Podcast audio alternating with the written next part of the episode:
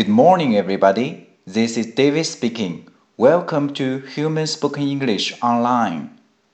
大家好，我是 David 老师，欢迎来到乐成魂线上口语团 A 组 Day Twenty Three. Here we go. 小新背着一个鼓鼓囊囊的书包进了班级，小萌很好奇。我们来看看他们说了什么吧。What's in your bag? Guess. OK，小萌说的是 What's in your bag?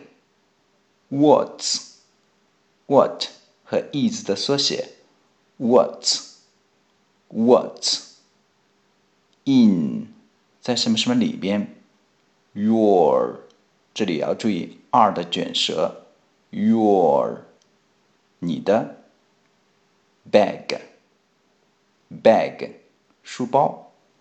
What's in your bag? What's in your bag? 你的书包里有什么？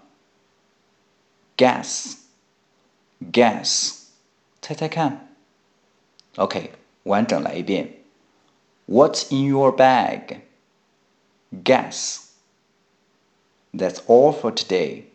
See you next time.